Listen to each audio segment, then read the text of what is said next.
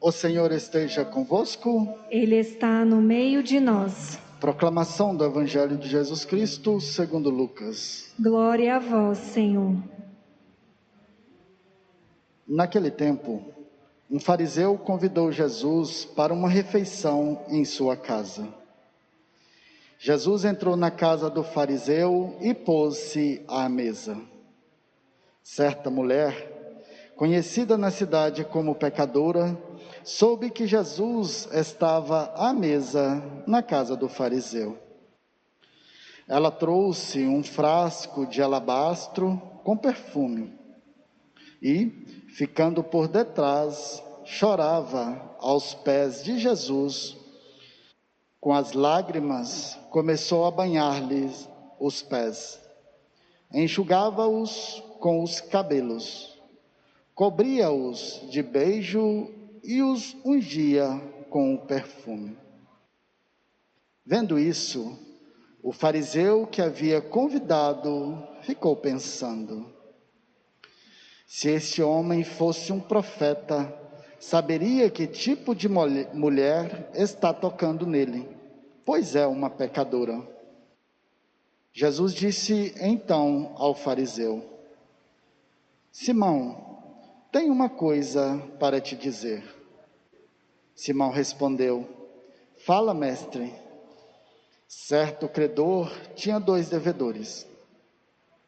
Um lhe devia quinhentas moedas de prata e o outro cinquenta. Como não tivessem com que pagar, o homem perdoou os dois. Qual deles o amará mais? Simão respondeu: Acho que é aquele ao qual perdoou mais. Jesus lhe disse: Tu julgastes corretamente. Então Jesus virou-se para a mulher e disse a Simão: Está vendo esta mulher? Quando entrei em tua casa, tu não me oferecestes água para lavar os meus pés. Ela, porém, banhou meus pés com lágrimas e, e enxugou-os com os cabelos. Tu não me deste o beijo de saudação. Ela, porém, desde que entrei, não parou de beijar meus pés. Tu não derramastes óleo na minha cabeça. Ela, porém, ungiu meus pés com perfume. Por esta razão, eu te declaro os muitos pecados que ela cometeu estão perdoados, porque ela mostrou muito amor. Aquele a quem se perdoa pouco, mostra pouco amor. E Jesus disse à mulher: Teus pecados estão perdoados. Então, os convidados começaram a pensar: quem é este que até perdoa pecados? Mas Jesus disse à mulher: Tua fé te salvou. Vai em paz. Palavra da salvação. Glória a vós, Senhor.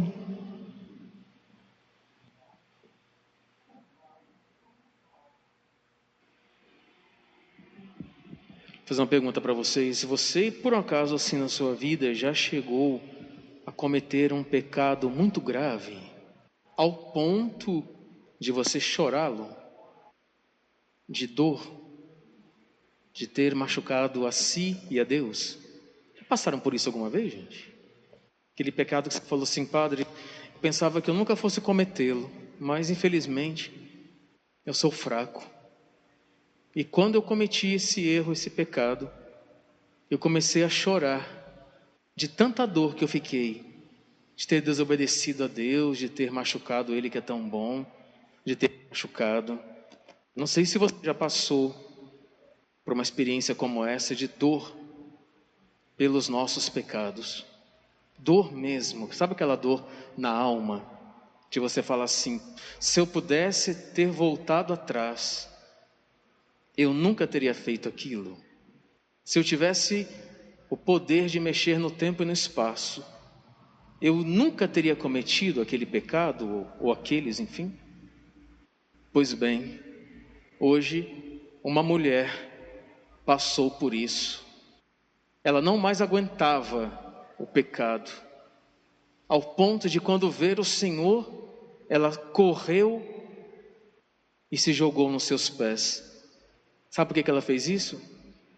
Porque o lugar do pecador, o nosso lugar, é nos pés do Cristo, para pedir perdão a Ele. O nosso lugar é estar aos pés do Cristo, quando cometemos um único pecado contra os dez mandamentos, é ir imediatamente aos pés do Cristo. E foi o que ela fez, né?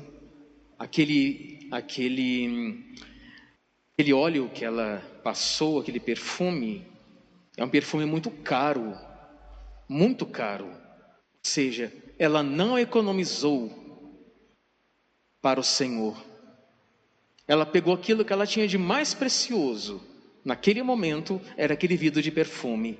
Quebra e unge os pés do Senhor. Tanto que o perfume era tão gostoso que toda a sala ficou repleta desse cheiro. Ou seja, para Deus tem que ser o melhor ela não economizou para Deus, porque a dor dela era tanta que ela queria tentar reparar um pouquinho daquela vida que ela estava levando, levando ao menos um perfume caro para ungir os pés de Cristo, já lembrando a sua sepultura, vai dizer o rodapé da Bíblia de Jerusalém.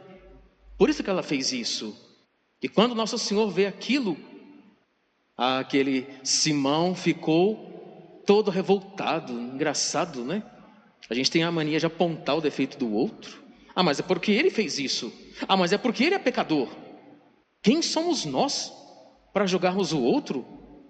Sabe o que, que devia ter feito quando Cristo entrou na casa dele? Corrido nos pés do Senhor e se jogado aos pés dele. E ele fez o quê? Nem um beijo deu no Cristo, não passou óleo na cabeça dele e não limpou os pés do Cristo. Muito pelo contrário, né? ficam em pé, altivo, soberbo, porque os soberbos são assim, eles ficam em pé na frente, eles não dão o braço a você. Não confesso, não me confesso, não vou me ajoelhar aos pés do Cristo para receber o perdão. Soberbos são assim, soberba, orgulho, não, não faço isso. Ele é um pecador, ainda acusa a mulher de ser pecadora se nem Deus nos acusa?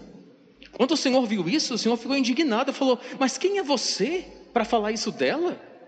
Quem mais amou, mais vai ser perdoado. Por que, que Nosso Senhor disse isso? Porque aquele gesto que ela fez foi um gesto de amor para com Deus. Porque no fundo, no fundo, gente, Nosso Senhor sabia quem era ela, sabia dos pecados dela, sabia de tudo. Ele é Deus, conhece o coração de todos. Só que ele viu naquele gesto um gesto de amor. E ele falou: já que ela muito me amou, eu vou perdoar o pecado. E ele fala então para ela no final: os teus pecados estão perdoados. A tua fé de ter vindo me buscar pedindo perdão, que foi o que ela pediu perdão, não. O choro dela foi tão forte. Nosso Senhor sabia o que ela estava fazendo ali, que era pedir perdão.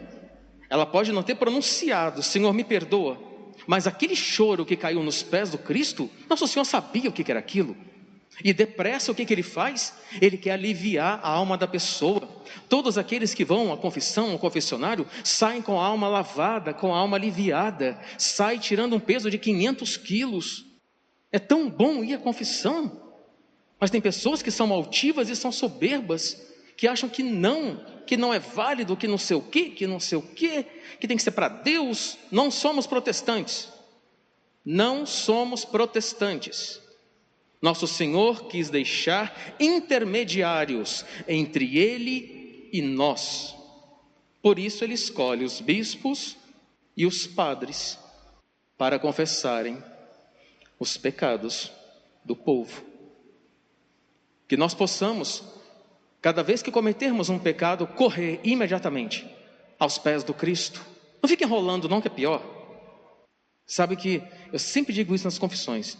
Quando a gente demora, demora, demora, demora, A gente fica sem forças para lutar contra os outros. Aí a gente entrega os pontos. É mais ou menos assim: estou no inferno, vou abraçar o capeta. Entendem? Tem que ser imediatamente, cometer um, um pecado grave, vai no sacerdote, vai, busca um padre para você poder dormir com a sua consciência tranquila. Quem muito amou, mais será perdoado. Nós possamos aprender com essa mulher a chorar os nossos pecados, a pedir perdão a Deus na frente da pessoa do sacerdote por todos os pecados que a pessoa comete. Outra coisa, não fique com vergonha, não, nem com medo. Não. Confissão não é isso, gente. Confissão não é julgamento. Confissão não é ficar colocando o dedo na ferida. Nós padres temos que orientar, acolher, levantar, orientar. Não é ficar julgando. Nós não somos nem melhores nem piores que vocês. O servo não é maior do que o Senhor, nunca será. Nós padres devemos acolher todos, aqueles que queiram sair do pecado. Tem gente que não quer, enfim, a gente tem que respeitar. Mas aqueles que querem que vão ao confessionário, vão porque estão arrependidos, têm o temor a Deus, né? Tem o temor a Deus, fala: "Não, eu não quero ficar sem Eucaristia. Posso ficar sem tudo aqui nesse mundo, mas menos sem Eucaristia". É tão, é, gente, é tão bom ouvir isso. Padre, eu não troco a hóstia branca por ninguém, por nada nesse mundo. Eu vou deixar o meu Senhor e o meu Deus. Quando a pessoa fala isso, me dá uma alegria no coração, sabe por quê? Porque aquela pessoa realmente ela pode falar: Eu amo o Senhor de todo o meu coração, com todas as minhas forças, de todo o meu entendimento. Ela pode dizer que ela ama, porque trocar Cristo por causa das coisas, por causa do outro, será que vale a pena?